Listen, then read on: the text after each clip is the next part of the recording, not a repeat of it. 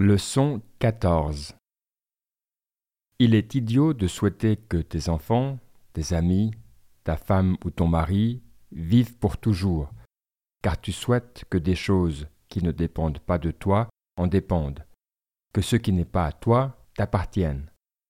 Il est aussi stupide de vouloir que ton employé ne commette pas d'erreur, car tu voudrais que les défauts ne soient pas des défauts, mais autre chose.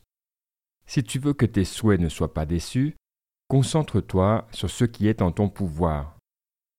Chacun et chacune d'entre nous vit sous l'emprise de la personne qui peut lui donner ou lui prendre quelque chose de désiré ou de craint. Si tu veux être libre, ne désire ou ne fuis donc rien qui dépende de quelqu'un d'autre. Sinon, tu seras inévitablement asservi aux circonstances.